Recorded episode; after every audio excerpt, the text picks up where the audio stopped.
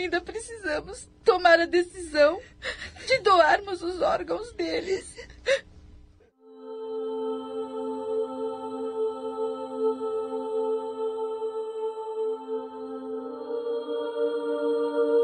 Pai, como devedores que somos, eu te peço humildemente para que me oriente na execução de mais esta tarefa.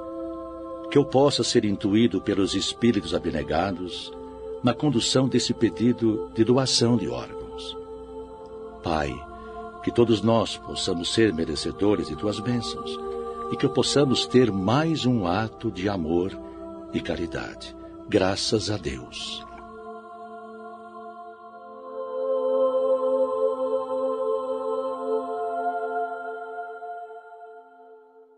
Desculpe-me, mas, por favor, vocês podem nos acompanhar até a sala de enfermagem?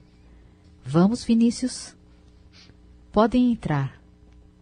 É a sala que está com a porta aberta à esquerda. Claro, vamos sim. Dona Ana, a senhora primeiro. Nádia, Nina. Ju, vamos lá. Resolvemos falar com as famílias conjuntamente, por entender que vocês estão na mesma situação e por demonstrarem que são muito próximos. Quero lhes apresentar o enfermeiro Vinícius, o qual faz parte da organização de procura de órgãos, ou melhor, da OPO, e que veio até nós para lhes fazer um apelo. Pois bem, eu sei da delicadeza do momento. Eu gostaria até que a situação fosse outra. Mas, infelizmente, tenho que lhes fazer um apelo. É muito importante o que vou dizer pedir para que doem os órgãos de seus filhos. Nós já esperávamos por isso, doutor. Pois bem, já temos a comprovação da morte encefálica de um dos rapazes, Rodrigo. E isso não nos dá muito tempo. Sabemos que já se falou na possibilidade da família autorizar a doação, mas nós estamos mais uma vez pedindo a doação. Isso é fundamental. É bem provável que os rapazes sejam doadores em potencial. Como assim? Doadores em potencial? Senhora, pessoas vítimas de morte encefálica de causa conhecida e que não apresentam comprometimento dos demais órgãos são considerados doadores em potencial. É claro que outros exames complementares serão realizados para que possamos ter certeza que órgãos saudáveis serão transplantados em possíveis receptores. Mas os exames são necessários. Nós simplesmente não podemos dizer o que eles tiveram de doenças até agora. Os meninos sempre foram saudáveis. Os exames são necessários, minha senhora.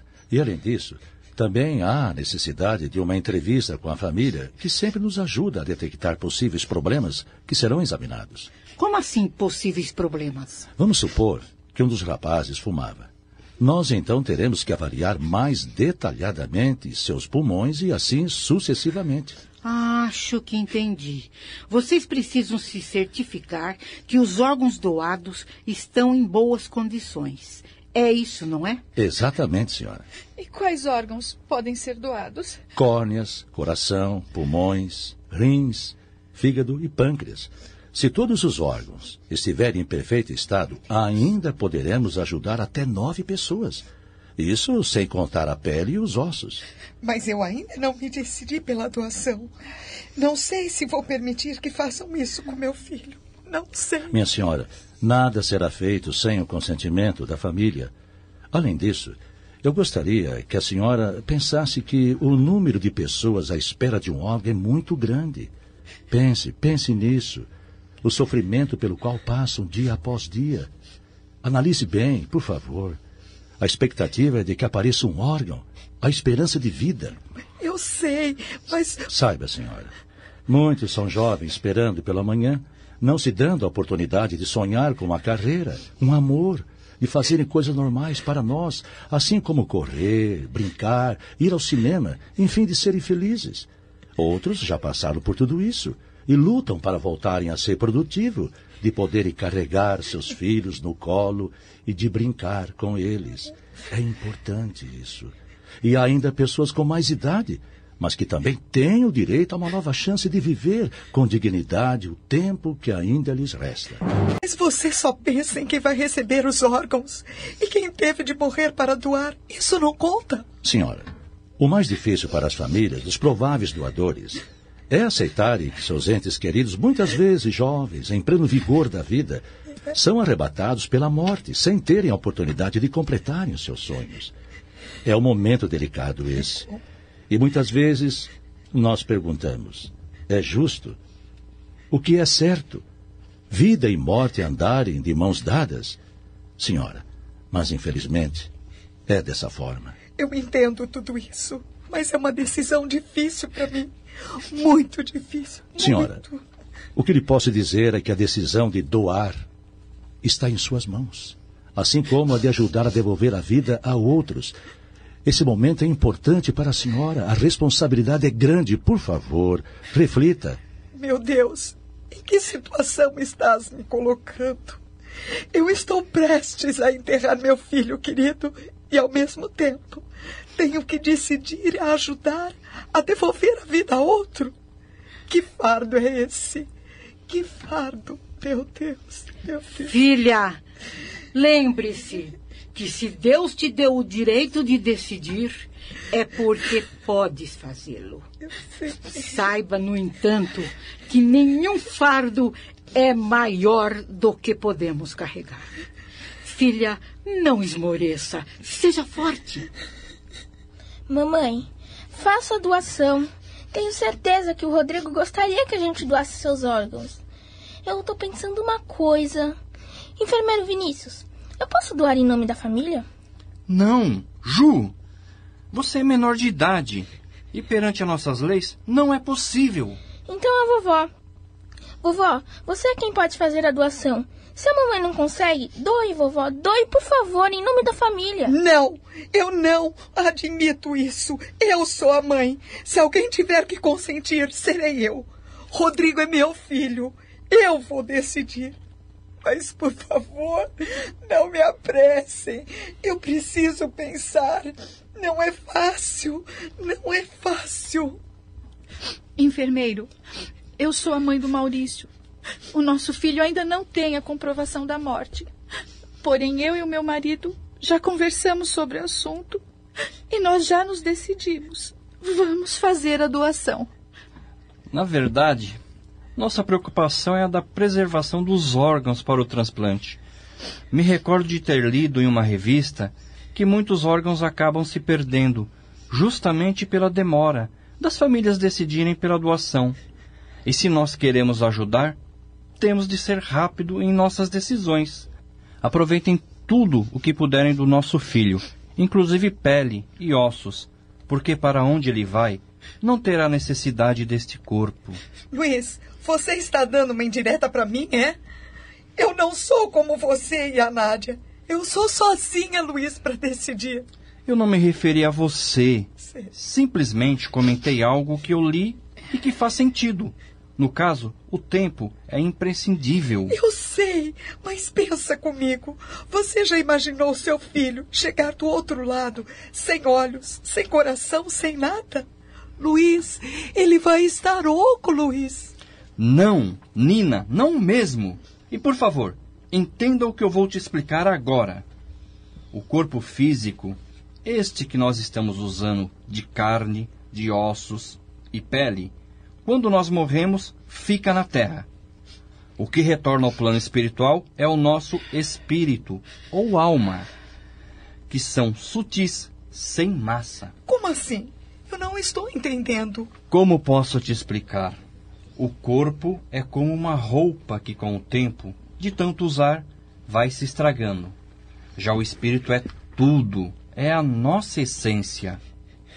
Nina, você andou lendo alguma coisa sobre espíritos que retornam ao plano espiritual, sentindo a falta de seus olhos, por exemplo?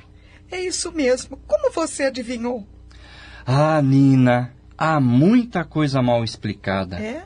É, veja bem, o que acontece é o seguinte: os espíritos muito apegados ao plano terreno, este em que nós estamos, podem sim apresentar tal condição. Mas saiba que esta situação é transitória, porque à medida que este espírito vai despertando a sua consciência e começa a adquirir o conhecimento, ele vai percebendo que já não tem mais um corpo, e sim impressões. Também não podemos nos esquecer da ação das preces. Todas as nossas preces e vibrações chegam ao plano superior sempre imbuída de amor. E saiba, filha, o amor é o remédio mais eficaz, tanto na terra como no plano espiritual. Nina, nós que somos família, sempre iremos rezar pelos nossos e aqueles que recebem a oportunidade de voltarem a viver pelo transplante de órgãos serão eternamente gratos ao doador. Só o pensamento de gratidão, carinho e amor por aquele que doou, Nina, já será uma bênção. Eu sei, eu sei. Com licença, posso entrar? Desculpe-me, mas eu preciso falar com a mãe do Rô. Oi, Bia. Entra aí. Vem, senta aqui do meu lado. Eu sinto muito. Eu só vim porque a Ju deixou um recado no meu celular dizendo o que estava acontecendo. Dona Nina, eu fui a última pessoa a falar com o Rodrigo e o Maurício antes deles saírem da festa. Ô, Bia, e eles estavam bem, Bia? O Maurício havia bebido. O Maurício tinha bebido um pouco, mas o Rodrigo não deixou ele dirigir. O Rodrigo estava pressentindo que alguma coisa ia acontecer e me fez prometer que se ele viesse a morrer, eu diria à senhora que ele gostaria que os seus órgãos fossem doados. Estão vendo a situação em que me encontro? Meu filho me deixa um último pedido. Mãe, faz o que o Rodrigo pediu. Por favor, mãe, doa. Eu sei, filha, mas parece que ninguém pode me entender aqui. Ah, meu filho, o menino de ouro, e todos sabem que eu não minto, é retirado da vida de uma forma estúpida. E ainda assim, ah, meu Deus, fala para uma amiga, uma amiga que se alguma coisa lhe acontecer, que eu doe seus órgãos. Eu não vou aguentar isso. Como eu vou ficar sem esse filho? Como? Nina, também perdi o meu filho. Você ainda tem a Ju. E eu? Eu só tive o Maurício. Realiza a vontade do Rodrigo. Ele pediu por isso. Nina, você terá certeza de poder realizar o último desejo dele. No entanto, eu. Eu nem sei se o Maurício alguma vez falou sobre esse assunto. E nós, Nina, por amor ao nosso filho, decidimos doar. Minha amiga, não seja egoísta, conceda na doação. O Maurício tinha medo da morte. Na verdade, ele nem gostava que falassem sobre morte, espíritos. Ele não se sentia bem. Dizia: conversa sinistra, tô fora. Nádia, eu egoísta? De egoísta eu não tenho é nada, mas nada mesmo. Egoísta é você. Sempre quis ter um filho, fez de tudo para ter um filho, até pagou por ele.